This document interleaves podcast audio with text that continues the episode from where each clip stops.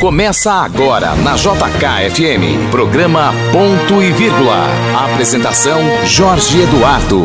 Bom dia Brasília, hoje é domingo, dia 1 de setembro de 2019. É, abrimos a Semana da Pátria. Vamos comemorar os nossos 197 aninhos de independência e tá chegando o bicentenário dessa nação, hoje presidida pelo Jair Messias Bolsonaro. É um momento curioso, já que temos o país ainda um tanto dividido depois das últimas duas eleições, a de 2014 e a de 2018. Um país com problemas estruturais graves que necessita de reformas urgentes, como a da Previdência e a tributária, para tentar trilhar caminhos mais prósperos. E um país que precisa crescer e chegar a ser o que já prometeu ser no passado o país do futuro. Para falar deste e de outros assuntos, a deputada federal Celina Leão, do Progressista, a parlamentar do DF, chegou na Câmara dos Deputados esse ano com 31.610 votos, após ser deputada distrital em dois mandatos consecutivos e se apresenta como uma das mais expressivas lideranças vindas aqui do DF é vice-líder do bloco que reúne PSL, PP, PSD, MDB, PRB, PSDB, DEM, PTB, PSC e PMN. Nossa, quanto partido. e titular da Comissão Especial do Esporte e também da Subcomissão Especial de Doenças Raras e da Subcomissão Permanente de Previdência Social.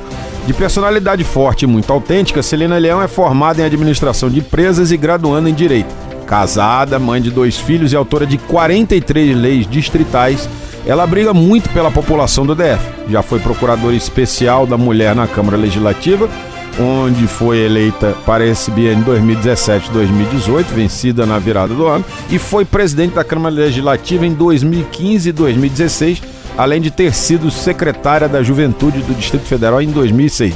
Além da deputada, passam por aqui também o Leandro Mazini, titular da coluna Esplanada, a melhor do Brasil, publicada por mais de 50 jornais, que falará dos bastidores da política, e o Roberto Wagner, do portal Metrópolis e do canal Fute Mesa Redonda do YouTube.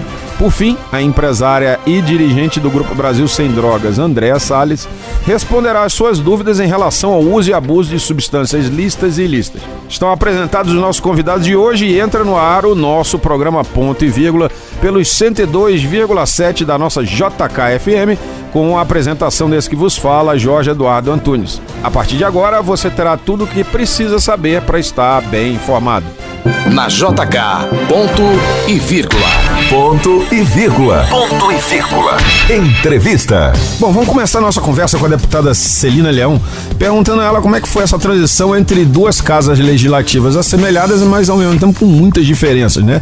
A Câmara Legislativa do Distrito Federal e a Câmara dos Deputados. Bom dia, deputada. Bom dia, Jorge. É, eu quero aí, cumprimentar todos os ouvintes. É, eu tive dois mandatos na Câmara Distrital, eu acho que eu dei uma grande contribuição, né? É, mais de 40 leis aprovadas, leis como o parcelamento das multas, que só o ano passado atendeu 400 mil pessoas, né? Então a gente teve um trabalho legislativo muito forte. E na Câmara Federal é um pouco diferente, pelo tamanho do Congresso, né? Mas nós também estamos aí De já. 24 é, 513. É muita coisa, né? É Mas nós não, não paramos também, já conseguimos estar na vice-liderança do nosso partido. Tô na presidência da Frente Parlamentar dos Direitos da Mulher na Câmara Federal. As frentes parlamentares têm muito poder, né, de articulação. A gente tem conseguido algumas vitórias né, nesse, nesse tema de mulheres na Câmara Federal. E acho que é, com o passar do tempo a gente vai construindo algo melhor para o Brasil, né? Eu acho que o Brasil passa por uma, uma grande transição e o Brasil está muito polarizado. A gente precisa de ter um pouco mais de equilíbrio para que o Brasil dê certo, né? Eu acho que as pessoas pensam assim, ah, eu sou do partido A, B, C. Se você for parar para pensar e conversar com a população em geral, a população em geral nem tem partido. Ela tem pauta, ela quer o emprego, ela quer o hospital na, funcionando, ela quer um transporte público de qualidade. E eu acho que quando os políticos perceberem isso, vão parar de brigar e fazer mais pelas pessoas. Agora, tem sempre uma, uma avaliação dos políticos daqui, notadamente aqueles mais experimentados, o que é o seu caso, de que a passagem pela Câmara dos Deputados é uma passagem meio que obrigatória para voos mais altos, mas ao mesmo tempo é uma passagem que atrapalha muita gente.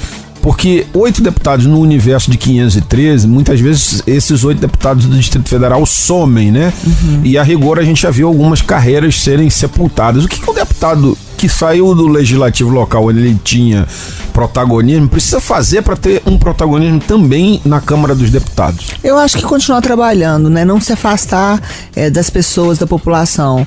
A nossa agenda, por exemplo, de segunda e sexta-feira, geralmente é sempre estar nas cidades satélites, conversando com as pessoas, nas regiões administrativas, é, deixando o gabinete de portas abertas. Eu tenho muito orgulho do nosso gabinete ser um dos mais visitados da Câmara Federal. Às vezes, assim, as pautas que ainda são muito, é, por exemplo, de servidor público, muito ligadas à Câmara, ainda, né? Procuram o nosso gabinete para tratar sobre isso. Então acho que é o seu trabalho, porque se você ficar só lá dentro, sem ter a visão para o que a cidade está esperando, você realmente fica isolada. Mas desde o começo a gente já, já partiu desse princípio de estar tá perto da população, nosso gabinete sempre também está aberto, nas quintas-feiras a gente atende as pessoas. É trabalho, eu acho que a pessoa só perde uma eleição quando ela deixa de trabalhar e ouvir as pessoas. As comissões são importantes, mas elas são complementares. Exato. Talvez para a população do Distrito Federal, elas não significam nada. Exatamente. Né? O que significa é se você, como deputado federal, tá lá atuando, vendo se o hospital está funcionando, se o posto de saúde está funcionando, brigando pelo transporte público. Então eu tento estar bem próxima dessas pautas da cidade. Né? E não sumir como muita gente sumiu, porque o trabalho lá, de uma certa forma, se você deixar, ele te engole. E as é. pessoas não, não conseguem perceber isso, entendeu? A Câmara, a Câmara dos Deputados, ela tem a é. Câmara Federal, como muita gente chama para diferenciar muito bem, né? A, é. Uma casa legislativa da outra ela, o trabalho dela engolfa o deputado. Se bobear, e, e assim, o, nesse caso, o deputado do Distrito Federal ainda tem a desvantagem de não voar de volta para sua base como o deputado dos outros estados. Né? Exatamente. Eu, é por isso que eu falo assim, né? A gente tem que estar próximo das pessoas, ouvindo as pessoas, escutando as pessoas e não ficar iludido achando que é o Brasil que vai, né? Somente o Brasil que vai nos ver. Né? A gente precisa de ter um olhar muito é, preferencial para o Distrito Federal, que são essas pessoas que nos colocaram lá. E houve uma renovação muito significativa significativa nessa última é, legislatura, não só uma renovação de nomes, mas uma renovação de ideias. E no Distrito Federal tem uma renovação de pautas, né? Muitas mulheres, né? Mulheres são Cinco mulheres. hoje a maioria, a da, maioria bancada. da bancada. E isso foi um recado claro do eleitor, né? Nós queremos alguém que pense diferente a política nacional do, do viés do Distrito Federal. Eu acho que é, é, o número de mulheres na política representa que o homem está né, também apto a votar em mulheres e que as mulheres também estão Sim. votando em mulheres. Então, é, o, o, Distrito Federal é um dos, dos estados que nós temos a maioria de mulheres proporcionalmente. O maior estado com proporcionalmente mulheres é o Distrito Federal. Só que nós temos ainda estados como o Amazonas que não tem nenhuma mulher. O nós que é grave, três, né? É, nós temos três estados que não tem nenhuma representante mulher. Então a gente ainda vive uma situação de desigualdade, né? Sorte e graças a Deus o Distrito Federal está votando em mulheres, está com esse olhar. Agora, para quem já era da política, essa eleição foi a eleição mais difícil. Por quê?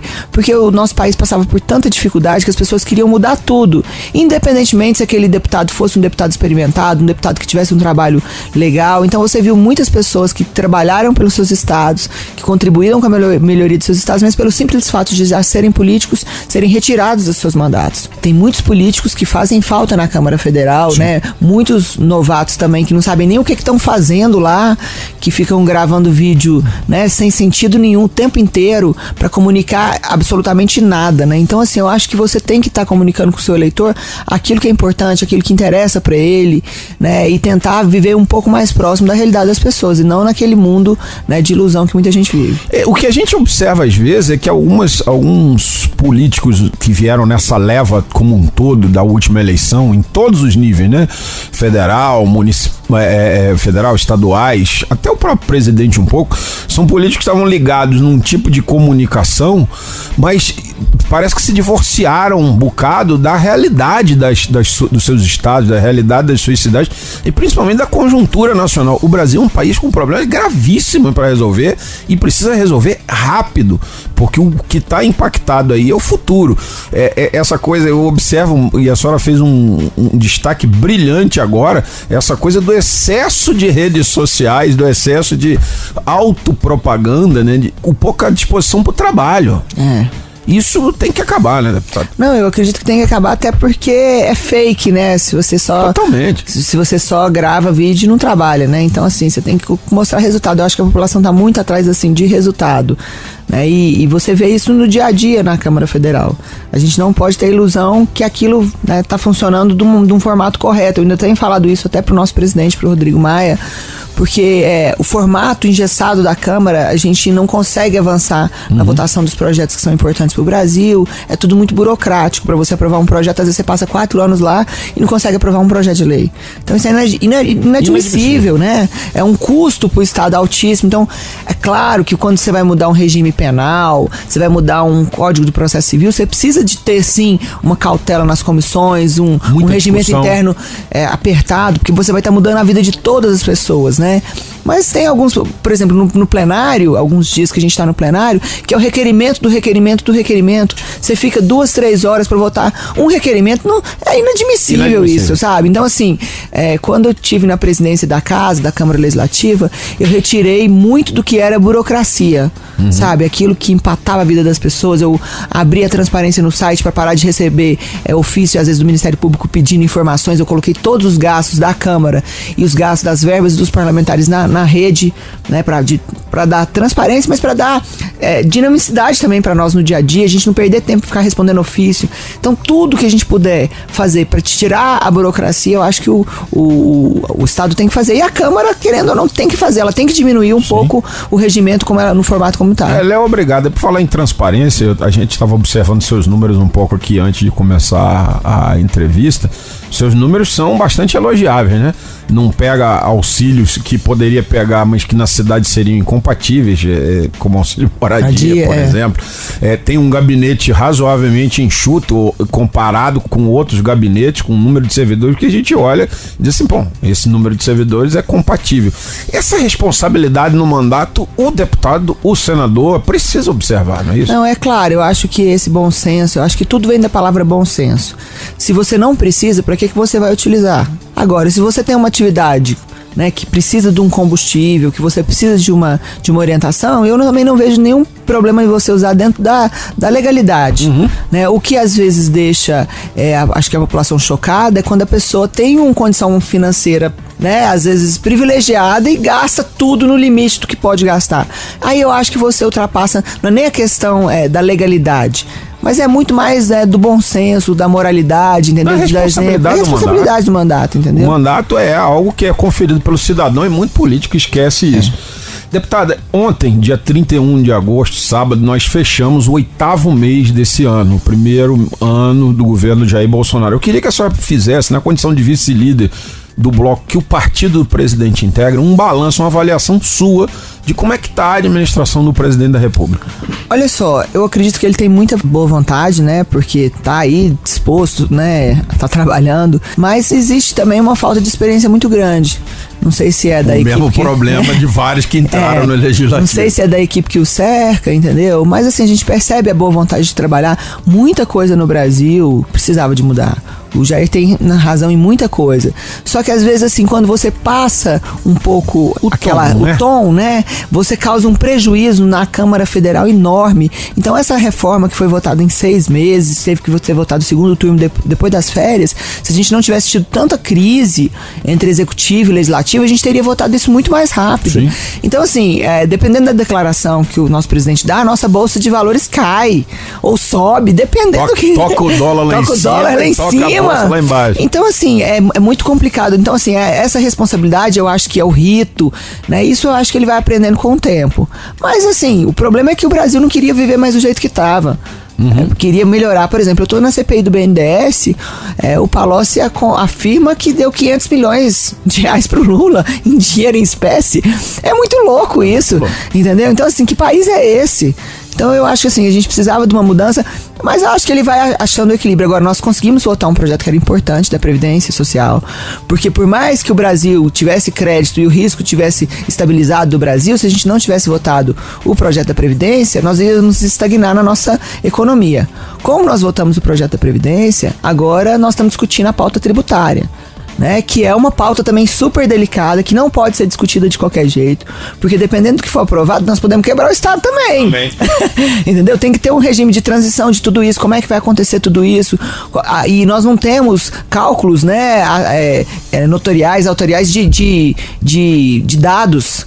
Né? A gente não consegue, a gente não tem isso muito assim, não tem essa facilidade, é, esses né? dados, No, no, é, a estão, gente são não muito secretos dados, no é. Brasil quase. Pra gente saber o que, que a gente pode tirar, quanto que vai dar disso de impacto, se vai ter redução, se não vai ter, se vai diminuir é, é, é a sonegação. Então, assim, são duas pautas importantes, uma já está no Senado, foi aprovada, e a da, da reforma tributária. Mas não, assim, tá indo, né? Eu acho que tá indo, e se ele conseguir controlar um pouco o gene e a emoção, acho que a gente vai mais rápido. Os filhos atrapalham muito.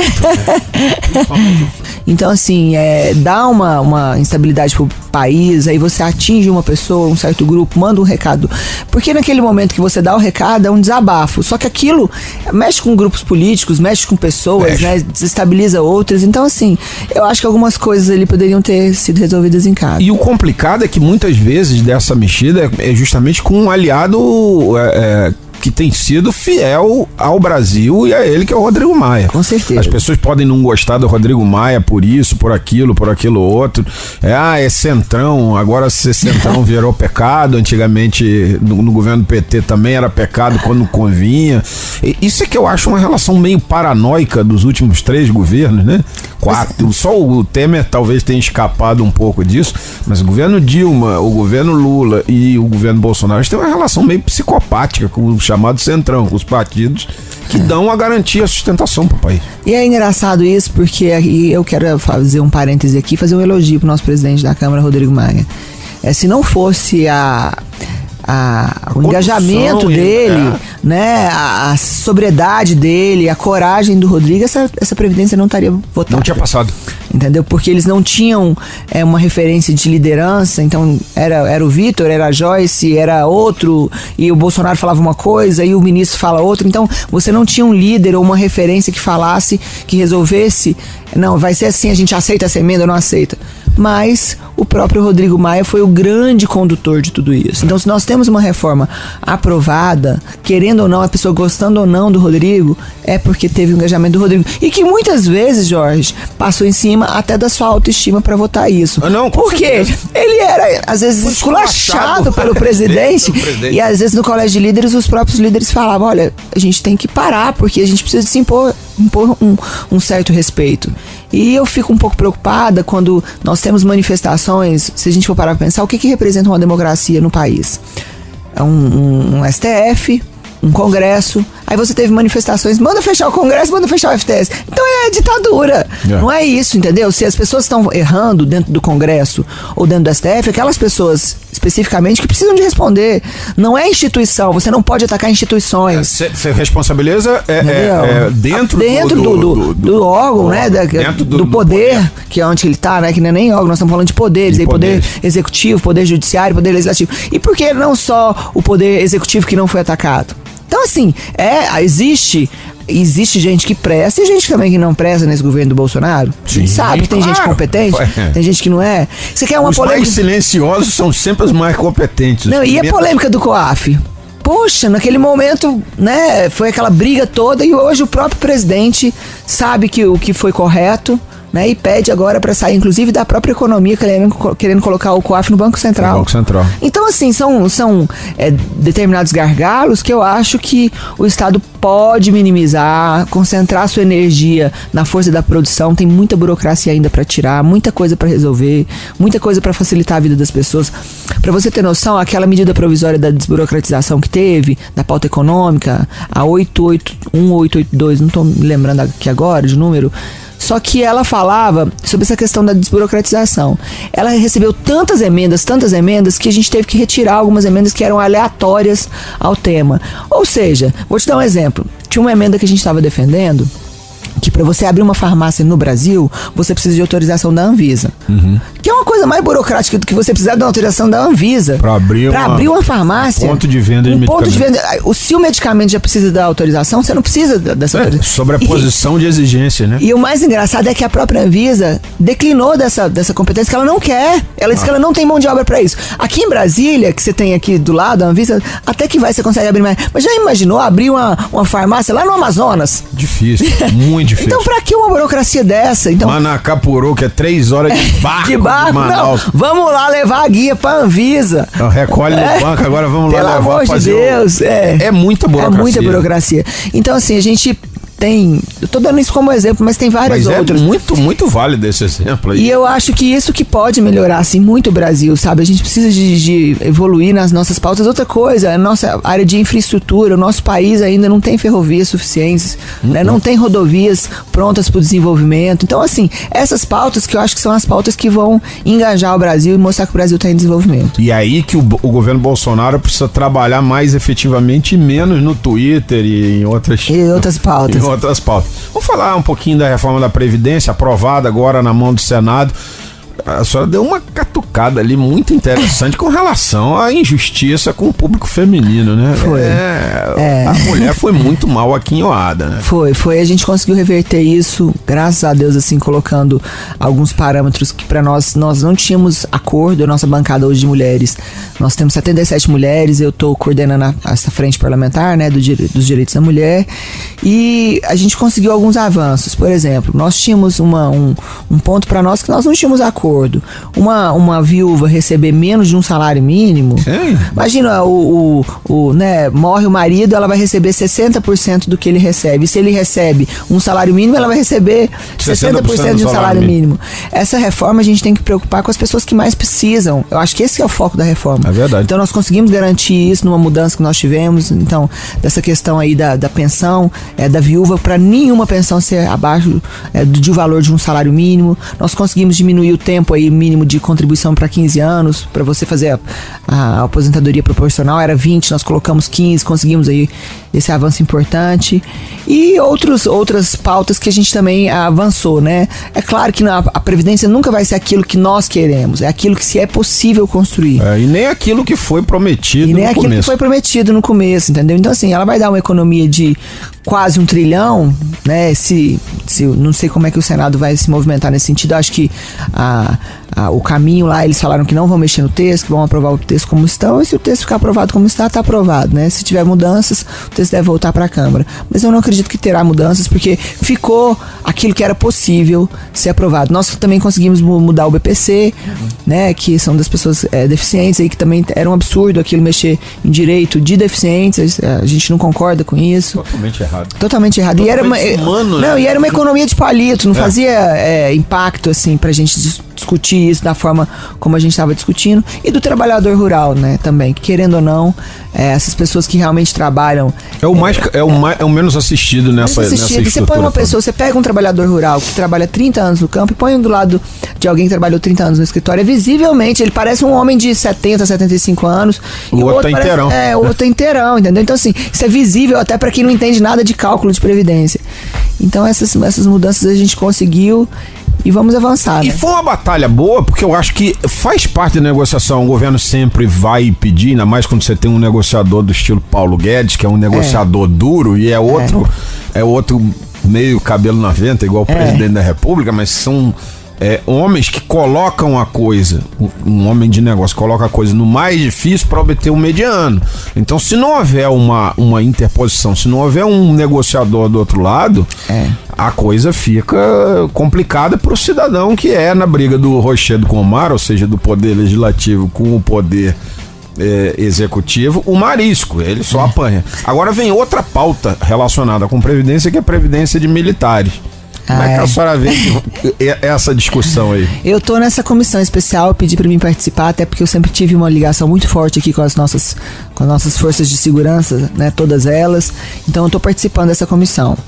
Ela, ela parte do seguinte pressuposto inicialmente, é, com a fala do relator, que acha que a gente teria que ter é, uma outra comissão para tratar sobre a as- a polícia militar, né, e os bombeiros. Mas já tem entendimentos também que poderia ser tratado naquela mesma pauta, porque nós não remetemos, quando a gente aprovou a previdência, nós não remetemos para aquele PL. Nós falamos que seria tratado em outro PL, mas não falamos qual.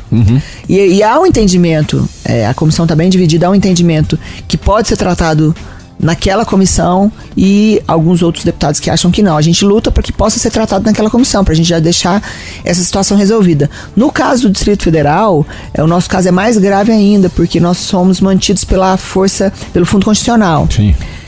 A gente precisa de ter uma lei federal, porque senão a gente vai ficar no NEM. É. Todas as leis nossas locais aqui foram declaradas inconstitucionais. Então a gente precisa, a gente tem necessidade técnica de ter lei federal aprovada. Exato. Então a gente está discutindo isso, eu estou participando das comissões, dessa comissão é, especificamente, mas eu acredito que o próprio governo vai conseguir construir um acordo conosco para que a gente coloque tanto as Forças Armadas, os policiais militares e os bombeiros no mesmo projeto. Lembrando que o Fundo Constitucional, né? Muito pouca gente lembra, eu faço questão de destacar sempre que é falado, que é projeto de Paulo Otávio, É, com certeza. dono inclusive do sistema Paulo Otávio de rádio, proprietário da JK FM, que você ouve. Aqui a gente deixa tudo as claras. É, mas é verdade, a gente, nada. tem que, a gente tem que lembrar, porque é engraçado, tem tantos feitos assim que as pessoas esquecem. E você imagina o Distrito Federal hoje tem um fundo constitucional. Tava quebrado. Tava quebrado, Há muitos anos. entendeu? Tava como outros estados. E aí. querendo ou não, as pessoas falam assim, poxa, e eu discuto isso às vezes, Jorge, com alguns deputados federais que quando eles chegaram e hoje eles começam a entender.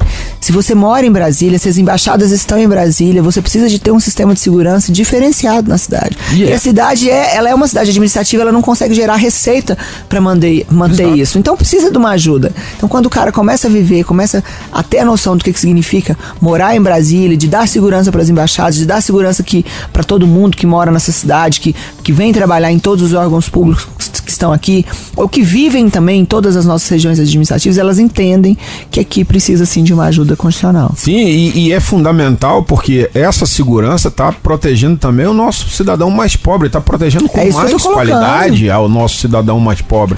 É, um morador de comunidade no Distrito Federal tem uma vida nesse campo da segurança bem melhor que um morador, por exemplo, de comunidade no Rio de Janeiro. Ah, nem compara. E essa, e essa qualidade é isso que a gente pensa. É. Porque não adianta você pensar em segurança pública quando você faz um corte. Não, segurança pública a gente só vai dar para quem não precisa de segurança, aqui no plano piloto. Não, não, Não. vai funcionar. Não funciona. Então, assim, a gente tem que começar a segurança pública das cidades mais perigosas para dar segurança, né? Pra gente conseguir ter uma, uma segurança pública melhor. E, é- e aí tem uma questão social, né, Jorge? Tem. Você não faz só segurança pública com repressão. Você faz com com prevenção. educação, né? com prevenção, Com emprego, com renda, com entendeu? E esse é um calcanhar. Daqui a pouco a gente vai falar um pouquinho sobre o nosso quintal aqui do Distrito Federal. Mas esse é um calcanhar muito grande. 330 mil desempregados é um problema Um social problema grave. É, eu, eu- fico pensando isso, sabe? Onde que eu chego, às vezes, nos, nos lugares, as pessoas falam assim, poxa, deputado, eu quero um emprego, eu preciso de um emprego. Você imagina, a gente tem que pensar isso como foco do Brasil. Como é que você mora num país onde que a pessoa te pede, pelo amor de Deus, para trabalhar? Trabalhar. Isso não é, isso não é orgulho pra nós, isso é muito ruim. E a gente não tem condição disso porque ninguém tem. A não, Não. ser aqueles deputados que são donos de empresa, né, que tem firma, que E tem mesmo esses próprio, né? têm, têm limitação. É. né? Então, assim, a gente não tem condição de. A gente não é né, fornecedor de emprego, não é essa a nossa missão, não é essa a. Não é pra isso que nós estamos no poder, né? A gente tá pra tentar gerar emprego e renda. Mas o dia que o Brasil tiver oportunidade de emprego pra todo mundo, quem quiser trabalhar, esse país vai estar diferente. Decola. E para isso, a reforma tributária pode ser, como você falou, no- como a deputada falou no começo do, do, do- do nosso, da nossa entrevista, pode ser o grande impulsionador ou a falência de vez. De vez. O que, a senhora acredita em termos de reforma tributária? O que, que é- a senhora olha e diz assim, isso é preciso fazer no país? Isso, pelo amor de Deus, se a gente fizer, vai ser um caos. O que que acontece? Nós temos aqui no Brasil, no formato como tá os impostos divididos, impostos federais, impostos né, estaduais, municipais, taxas, a gente tem, às vezes, a bitributação no Brasil. E vai recorrer um empresário, vai recorrer de um auto desse de infração para ver o tanto que é difícil, aí ele vai para o judiciário. Então, assim, nós, estamos, nós estamos vivendo um momento assim que nós temos empresários presos porque declararam que deve e não pagaram. Nós não estamos falando de sonegação, mas esse cara é tratado como sonegador. Ele falou: eu devo, não consegui pagar porque eu tive que tive prejuízo, né? Eu vou ter que pagar, mas é, eu fui preso por isso. Então, assim, te- nós temos essas, esse, esse Frankenstein jurídico ainda, que vem desde a nossa Constituição, que fala sobre imunidade, que fala sobre isenção. E aí vem as nossas complementações né, no nosso Código de Trânsito, no nosso Có- Código Tributário Brasileiro, CTB. Né? Então, assim, é, isso tudo precisa de, de, de dar uma gestão mais fácil. E aí eu acho que você unificar aquilo que é bitributado às vezes no Brasil, você vai diminuir muito a, a sonegação e vai aumentar a eficiência fiscal. Se E evitar quebradeira, né? É, porque você não tem que aumentar o imposto, você tem que aumentar a base contributiva. Se você gerar emprego, renda e o Brasil desenvolver, você não vai estar tá tributando mais. Porque quando você tributa mais, é, as pessoas ficam mais pobres, né? Isso Sim. é histórico. Você pega lá é, nos, nos, reinados antigos, o imperador faltava dinheiro e tributava o povo, o povo ficava mais pobre, de repente o país quebrava. Porque ninguém tinha mais tributo, conseguia mais pagar tributo. Ele pegava e botava o rei na guilhotina é, Quem não vê um filme daquele pensa. Mas aquilo é bem, é, assim, no sentido a, grosseiro, a é a realidade. É a realidade. Então, assim, eu acho que a gente unificar aqueles tributos, né, que tem a mesma, o mesmo perfil, né? Porque hoje a gente fala de previdência, mas a previdência ela é ela é composta de três eixos, né? Uhum. Ela, ela, é composta da assistência, a previdência e a saúde. Isso. Então, to, vários impostos são para custear esses, esses três itens. Quando você fala de previdência sozinho, tá quebrado. Quando você, quando você coloca os impostos que vão para saúde e para assistência, que também fazem parte da previdência, não tá quebrado. Uhum. Entendeu? Então, assim, é, é vai depender do, do, do foco que a gente tiver e do olhar que a gente tiver. Mas eu acho que vai ter que ter uma transição nisso aí. E o governo libanês para a senhora, como é que está indo? Olha, o governador libanês é, um, é um, uma pessoa assim que tem muita vontade de trabalhar, sabe? A gente percebe assim a dedicação dele assim em tudo que ele faz. É, a gente está conseguindo fazer algo que o governo, os, dois, os dois últimos governos não fizeram, que é levantar os projetos quando a, a gente. A comparação é do, dos dois últimos governos. Os dois últimos governos. Não tem. né? assim, você, você pensa, Jorge, nós tínhamos 3 bilhões na caixa. Nós perdemos dinheiro. É. Por quê? Porque nós não tínhamos projeto. Então, assim, você vê a força de vontade do governador. quero que você solte os projetos que, cobrando isso dos secretários, né? E saindo as, as obras, começaram a sair, e as grandes obras também começaram a ser licitadas, como o viaduto do Riacho Fundo 2, como né, aquele viaduto do Riacho Fundo 1. Então nós temos grandes obras que vão melhorar muito a nossa cidade, começando a sair do papel. Sim. E a gente parando de perder dinheiro do governo federal. Governo, dinheiro que estava à disposição. À disposição da, da gente. Você imagina, você, quem pega o carro e sobe e sai ali do, do Riacho Fundo 2, Samambaia, pega aquela pista do lado direito, aquilo ali parece que você tá no meio da lua, cheio de buraco. A gente com recurso federal. Cadê pra... o túnel de Taguatinga? É, então tem muita coisa para ser feita, mas a gente, a gente, o que eu percebo assim, que o governador pegou o, o governo sem, sem projeto, sem nada. Nós demoramos quase seis meses, eu tive a oportunidade de participar com ele, com outros deputados federais, de uma reunião onde que ele pediu todas as nossas emendas para esses grandes projetos e é um outro trabalho que ele está fazendo muito legal. Ele chamou a bancada distrital, chamou a bancada federal. Em vez da Celina escolher tudo que ela quer, vamos escolher junto comigo, Celina, para a gente fazer as grandes obras. A deputada Flávia ou outros deputados. Então, até os deputados de oposição têm colocado à disposição dele o que a cidade precisa. Então, acho que isso vai dar uma movimentação positiva na cidade. Tem, tem interlocução tem até interlocução, com a Érica, né? É, até com a Érica. Então, assim, acho que daqui um tempo, é, nesse primeiro ano é bem difícil, né? Um ano que você não tem o que mostrar, porque você não teve tempo hábil ainda. Mas acho que a partir do ano que vem, muita coisa ainda vai melhorar. Falar um bocadinho da tua vida como parlamentar, tem, você tem uma guerra com pardais, barreiras e é, assemelhados. Tem, tem, tem, tem uma guerra contra isso. É porque é, é, um instrumento que era para ser aí combate acidentes, né? Ele virou uma fábrica de multas. Ele perdeu a característica inicial, que era aquela característica assim, não, vamos reduzir a velocidade para reduzir o acidente. Você tem hoje, numa mesma rodovia, um monte de pardal escondido atrás de árvore. Como é que o cidadão pode ver que aquilo ali tem um tá. pardal e é. diminuir a velocidade? Seu objetivo não é diminuir a velocidade? Então a gente tem brigado contra isso, contra esse formato. E essa briga até não é uma briga só minha, eu tava brigando. Não, o próprio Bolsonaro, o Bolsonaro fez um elogio a ele público sobre isso na Câmara Federal, né? Porque ele também percebe, ele tem sido cobrado. Numa rodovia, você imagina, pega um carro daqui para Goiânia. Você não sabe qual a hora que é 80, qual a hora que é 110 e aonde que tá o Pardal. BR-040, quando Entendeu? Então, assim, DF, então, assim, é uma fábrica de multas. E as pessoas é, entenderam que isso é você invade o bolso do contribuinte de uma forma tão brutal. Né? Então, assim, não adianta a gente é, aprovar uma lei como a minha que parcelava as multas se a gente não disciplinar os pardais. Uhum. Você imagina, a gente brigou contra aquele, aquele pardal inteligente que ia fazer velocidade média, nós entramos com uma representação, conseguimos barrar aquilo. Eles gastaram no governo passado 28 milhões para comprar aquele pardal inteligente. Só que você imagina, pega aquela rodovia, vamos lá novamente, é, é, é PNB.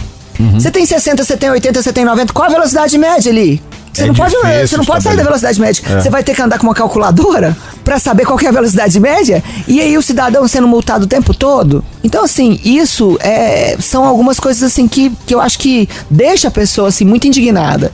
Até porque o brasileiro hoje ele tem vivido assim com o salário dele ajustadíssimo quando no cheque especial, quando na conta do cartão de crédito. Aí ele chega pra pagar o IPVA dele. Tem lá Tem lá 200, dois mil reais. 293 Não, mil de tem, multa. tem tanta multa que vale mais do que o carro. A vontade dele é de entregar o carro pro Detran. Não, e vários fazem isso. Vários não pagam mais nada e fica o carro. Deixa o carro lá, Até o dia que é. que é, né, É, resgatado aí. 500 multa. É. Então, assim, eu acho que isso é uma coisa que no Brasil precisa de mudar. A sinalização tem que estar bem visível. É, trocar esses pardais aí por barreiras eletrônicas. Aonde tem pardal com um- uma, um- uma série de sinaliza- sinalizações mais frequentes, não só uma placa, entendeu? Mas quando tem mudança, mudança de velocidade, então disciplinar isso de uma forma mais positiva. No formato como tá, é fábrica de multas. E usar esse dinheiro para educação mesmo do trânsito. né? É. O dinheiro da educação do trânsito é zero no Brasil. É, e eu acho ainda até que você pode melhorar, inclusive a infraestrutura também do próprio Da trânsito, trânsito própria rodovia. entendeu? Porque é isso que a gente tem discutido também na Câmara Federal. Você imagina, são milhões e milhões de reais para usar só em educação. A gente vai usar educação de trânsito, eu não posso aplicar isso em escola. É. Educação para o trânsito. Aí vira aquelas campanhas né, de, de Detran, a gente acha que aquilo é importante, mas o que, que é mais importante? Você ter uma via que ela tá arrumada, com duas, três pistas, pistas duplas. Então, assim, é, naqueles locais aonde que tem gargalos, aonde que a gente tem o maior número de acidentes, ela tem que ter uma, um- uma, né, uma sinalização melhor, um conforto melhor, mais vias, pensar, mais por alternativas. exemplo, deputada, em proporcionar às cidades os veículos leves sobre trilhos. Ah, eu acho que esse, esse projeto é um projeto, inclusive, que o governador Ibanês tem falado sobre ele. E saíram até, saiu até um edital esses dias para trás no, na Secretaria de Transporte também. Isso, se sair do papel, vai ser um grande avanço para Brasília. Né? Você imagina, lá no Piauí nós já temos VLT. Entendeu? Então, assim, o VLT não chegou aqui em Brasília ainda, entendeu? Não é possível que nós vamos deixar a cidade, que é a capital do Brasil, que poderia estar recebendo tudo isso, né, pra, não, daqui 50 anos, daqui 30 anos. Para facilitar, por exemplo, acesso ao aeroporto, acesso à ponta da Asa Norte. Jorge, eu tenho uma crítica tão grande sobre isso. Se você pegar ali aquele BRT que vai para Santa Maria, aquilo custou, na época que foi construído, o mesmo valor da escavação do túnel do metrô de São Paulo. Então eu tenho isso porque eu fui fiscalizei aquela Caramba. obra, denunciei sobre é, aquela obra. Então você imagina, para você fazer uma pista só com asfalto um pouco mais grosso para circular ônibus, isso é de um atraso, se a gente for parar pra pensar do ponto de vista lógico, do ponto de vista de, de, de urbanismo. Ali tinha que ser colocado um VLT reto. Quantas mil pessoas que não carrega mais, né? O ecológico, né? Muito mais é, rápido, com um número de passageiros aí muito maior e com o re- recurso que foi gasto. Então, assim, a gente parar de investir em BRT, nessas coisas assim que já estão ultrapassadas para Brasília. pista por trilha. Exatamente, entendeu? Então, isso é, a gente ainda tem brigado e né, eu acho que é um projeto que o governador precisa de botar o foco dele também. Na JK, ponto e vírgula. Ponto e vírgula. Ponto e vírgula. Para entender a notícia. E agora a política tem ver por aqui, por isso que eu vou chamar o nosso amigo Leandro Mazini da Coluna Esplanada para trazer os seus comentários. Bom dia, Mazini. Olá, Jorge, muito obrigado. Bom dia, bom dia aos meus amigos aqui da bancada da Rádio JKFM e principalmente aos ouvintes de Brasília. Um belo domingo. Vamos lá, Jorge. O assunto não poderia ser outro. A pauta incendiária do governo federal e as reclamações internacionais, aquela preocupação de sempre, Amazônia, pulmão do mundo, o que não é, nós já sabemos, cientificamente não é já comprovado. Mas vamos aos fatos aqui em Brasília, onde tudo acontece e reverbera pelo país e pelo mundo. Eu descobri aqui numa apuração da coluna esplanada que as penas para os fazendeiros incendiários, digamos, né, vamos reforçar, presos pela Polícia Federal no Pará na sexta-feira, na quinta e sexta, poderiam ser mais duras. Por quê? A ministra da Agricultura, que é deputada federal licenciada Tereza Cristina, do DEM do Mato Grosso do Sul, que é uma ruralista, representa a bancada ruralista, que é fortíssima, quase 300 dos 513 deputados federais, A ministra, então deputada, ela atuou em 2016, articulou fortemente na Comissão de Meio Ambiente da Câmara dos Deputados para derrubar um projeto de lei, o 3981-2015.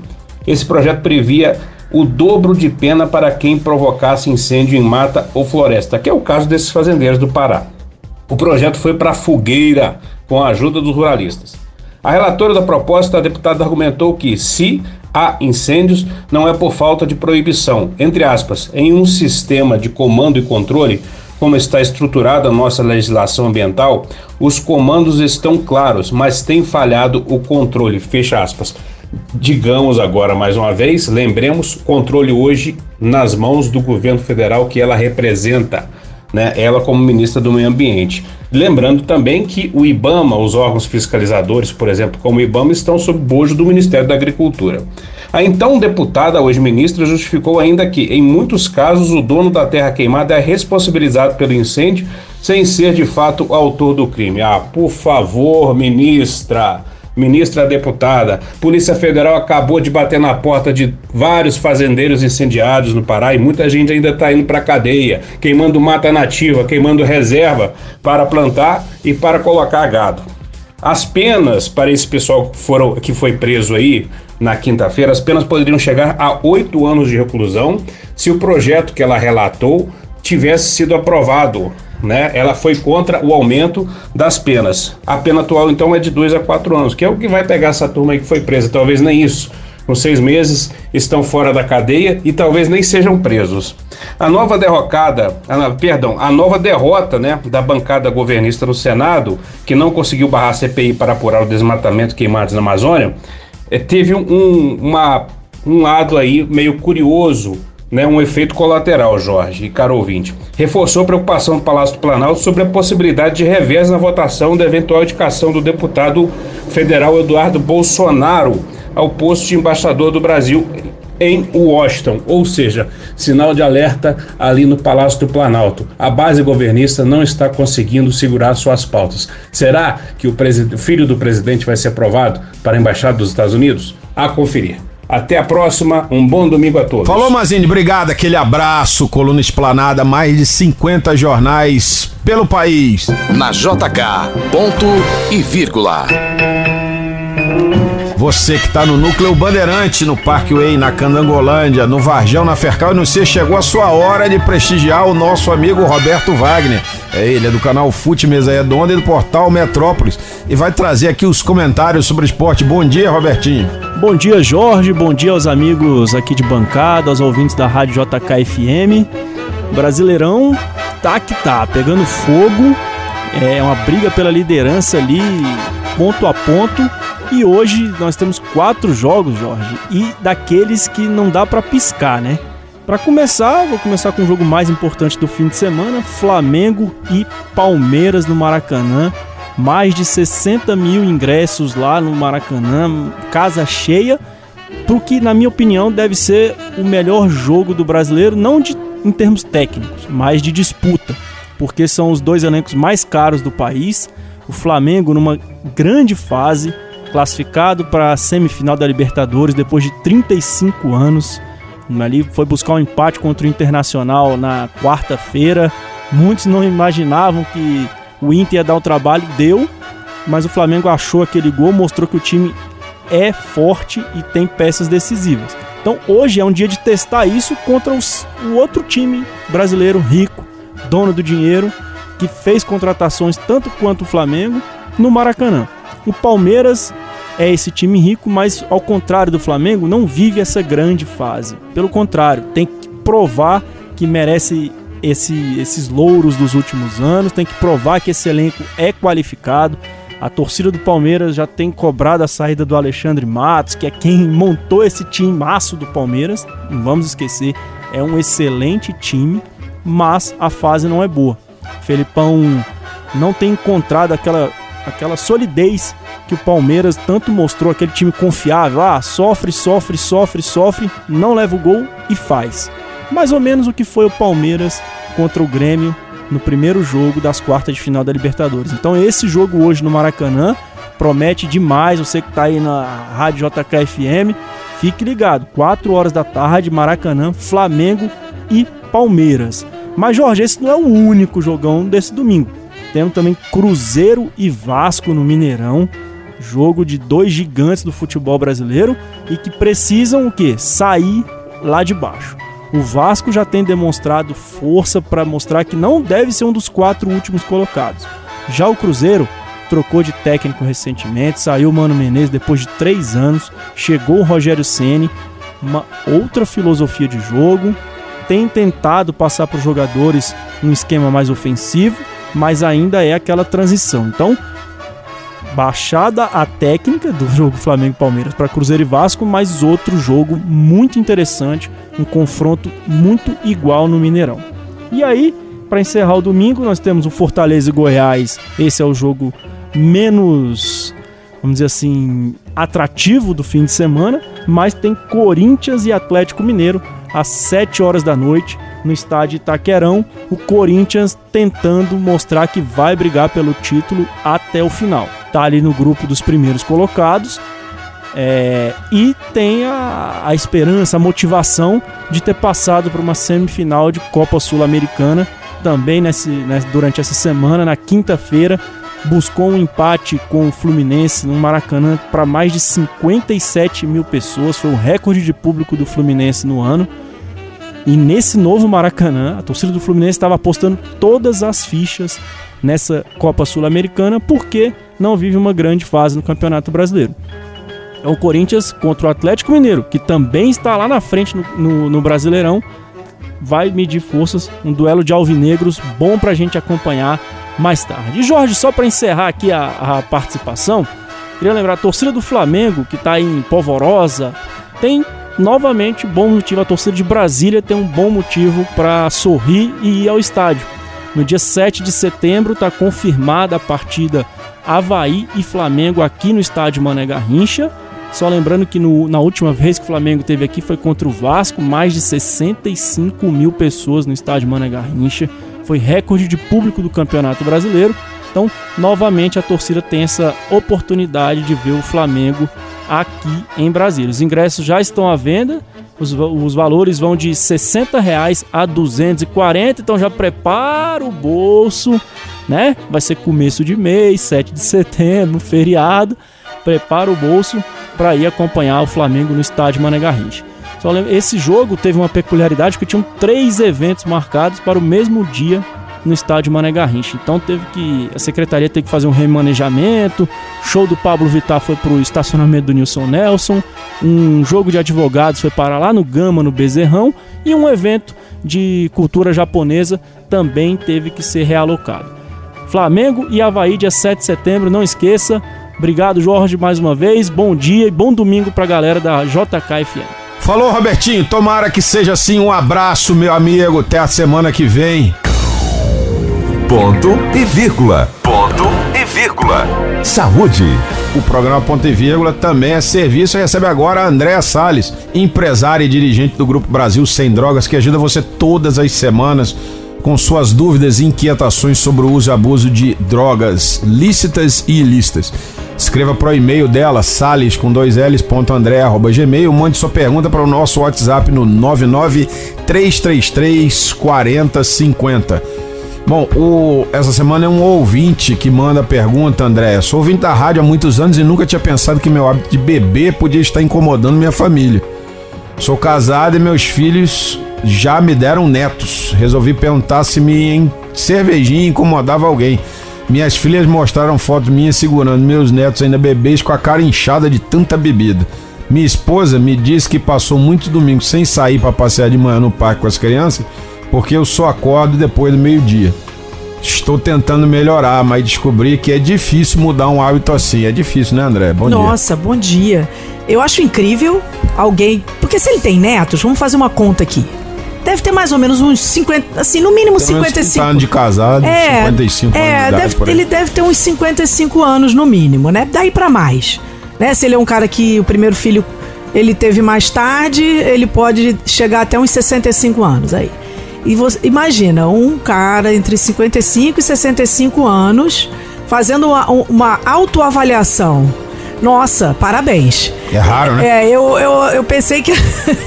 eu pensei que, que eu não. Eu pensei que eu não ia ficar viva para ver uma coisa dessa. Porque a, a, a, coisa mais difícil que a gente tem nos grupos de autoajuda que eu participo é as pessoas mais velhas fazerem uma avaliação do, da quantidade de bebida que tá bebendo. Por quê? Porque começou com quanto? 13 anos, 14 anos. Então é hábito mesmo. É, às vezes foi ensinado pelos pais. E aí você chegar nessa faixa etária e fazer uma avaliação. E, melhor ainda, perguntar à família e estar disposto a ouvir. Porque uma esposa pega e fala: Ó, oh, eu fiquei domingo em casa porque não podia você sair. Você só acorda depois do é, meio-dia. É, porque você só acorda do, depois do meio-dia, tamanha cachaça que você tomou nas, na véspera, né? E você ouvir isso e não partir pra briga, porque acontece muito isso, né? Muitas vezes que a família faz uma cutuca, né? O dependente químico, o dependente químico parte para cima. E aí ele tá aí. Principalmente ele... a mulher, né? É, a esposa. O dramática, a esposa sempre é o. Infelizmente, a esposa de dependente químico, em muitos casos, é saco de pancada. Então, o que que acontece? Ela, ele ouviu e ele mandou a pergunta. Ó, oh, parabéns. Eu, eu, eu não diria nem que você é, deu o primeiro passo, não. Eu acho que você já deu uns três aí. E o que que aconselhava para ele? Olha, NAzinho básico? Não, A, não, né? Um A, é, básico, se, se a questão dele é só cerveja, eu acho que o, alcoólico, o Alcoólicos Anônimos, né, o AA, é, ele é muito bom. Agora, é, nem, muita gente não tem coragem de ir no AA. Ainda mais ele que está começando a fazer essa, essa autoavaliação. Se ele der conta de participar das reuniões do AA, e o AA tem no Brasil inteiro, tem no DF inteiro, é só você entrar no site deles, alcoólicosanônimos.com.br. O que que acontece? Se ele der conta, maravilhoso. Se ele não der conta, ele precisa fazer uma nova reunião familiar. Né? Ele fez uma reunião familiar que eu chamo de passa-régua que é para ouvir todo mundo falar, falar as coisas que ele tipo, que ele eu tá sou, fazendo. é, pronto. É, tipo, exatamente, lembrando daquele programa do Rony Fon, né? É. é. Então, o que que acontece? Quando você vai para uma outra reunião familiar, já consciente da, das coisas que, que não estão bem na sua relação com a família que envolvem o álcool, é, você monta uma estratégia. Por que, que eu falo isso? Porque certamente você não é a única pessoa que bebe na família. Certamente você pode aí ter um gerro que bebe na família, você pode ter um sobrinho que frequenta a sua casa que bebe, você participa de festas familiares. Então, para você botar um freio nesse teu hábito que você já viu que não tá bom para você na sua relação familiar, é bom sentar com a família e como fazer isso de forma em que não seja apenas você o impactado por quê? Se você decidir parar de beber em definitivo, isso vai impactar a sua família. E a sua família tem que estar preparada para te abraçar, porque essa atitude é a atitude correta a se fazer. E aí, como é que você vai pro churrasquinho lá do teu genro? Como é que tu vai pro churrasquinho lá do, do, do vizinho, do né? Do pessoal do trabalho. Eu, eu, eu, eu foco mais no, nos churrasquinhos da família né? Porque você chega no churrasco da família, aí tem aquele teu cunhado lá que vira para você e fala assim: "Não, cara, só uma cervejinha. Será que tu dá conta de tomar só uma cervejinha?" Normalmente não é possível. É, tem e um aí... amigo meu que ele diz que não, uma não, mas duas ou treze eu tenho condição sempre. É, pois é, duas, duas ou, ou dez, né? É. Esse termo é fácil, né? Quantas você bebeu, né? O cara chega em casa e fala assim: ah, a mulher briga, fala, quanto você bebeu? Ah, duas ou dez. Duas é, ou dez. É, então esse, aí, esse, esse aí é, é, típico, né? Então, se você decidir parar de beber, baseado nessa família, aí, nessa reunião familiar que você a família vai ter que te amparar. Engajar, né? Vai ter que se engajar, porque o churrasquinho do cara, do familiar, do amigo, do vizinho, que fica te enchendo o saco para beber, esse churrasco você não vai poder participar mais. E aí a família inteira não Também vai poder ir ao churrasco. Então tem isso. Né? Então precisa fazer uma nova reunião familiar e expor as, a, a, situação. Mas o passo melhor ele já deu. Não, ele já deu os três, tá? E ele tem uma, uma humildade muito rara de se ver num dependente químico, porque um, um dos grandes problemas da dependência química é o dependente químico não tem humildade para aceitar seus próprios erros. Na JK, ponto e vírgula. Ponto e vírgula. Ponto e vírgula. Entrevista. Reconhecer é um caminho, tá, tá certo, André? Muito obrigado. É isso aí, deputada. Parabéns, parabéns pela atuação, parabéns aí. Obrigada, é, Jorge. Por programa Ponto e Vírgula, ele agradece demais pra, e lhe dá a palavra para as considerações finais. Eu quero aqui inicialmente agradecer a todas as pessoas aí que acompanharam essa entrevista, é, colocar o nosso e-mail, nossas redes sociais à disposição, é celinaleão.gmail.com, se quiser mandar sua pergunta, que às vezes não deu tempo da gente responder. Nosso Instagram, nossas redes sociais também é Celina Leão junto. Mas quero agradecer a você, Jorge, pela oportunidade de discutir um pouco do Brasil. As pessoas pessoas às vezes, né, é, querem falar de política, mas não param para ouvir um programa, preferem, né, é, tá falando sobre outros, outros assuntos. Mas a gente discutir o Brasil, discutir a política é um passo fundamental para a gente mudar a nossa realidade. Então, quero agradecer a oportunidade de estar aqui. Estou à disposição de todos vocês novamente. Quero parabenizar a Andréia também aqui, que deu uma aula aqui para nós, né? Essa grande mulher também. E todos vocês que estão nos ouvindo aqui, é, nos colocar novamente à disposição. Obrigada, valeu, Jorge. Estamos juntos. Muito obrigado, deputado. E como está tudo justo perfeito de norte a sul dessa cidade, o programa Ponto de Vírgula de hoje vai ficando por aqui. Se você pegou ele pela metade, pode conferir a partir de amanhã no Spotify e em outros publicadores aí que o nosso podcast está no ar. Os trabalhos técnicos de hoje, o nosso diretorzão, o nosso mestre, nosso brilhante Ariel Feitosa me ajudou a levar esse programa até você. Gostou? Volta semana que vem, tem mais. Tchau Brasília, tchau Brasil. Você ouviu programa Ponto e Vírgula. De volta próximo domingo, às 8 da manhã.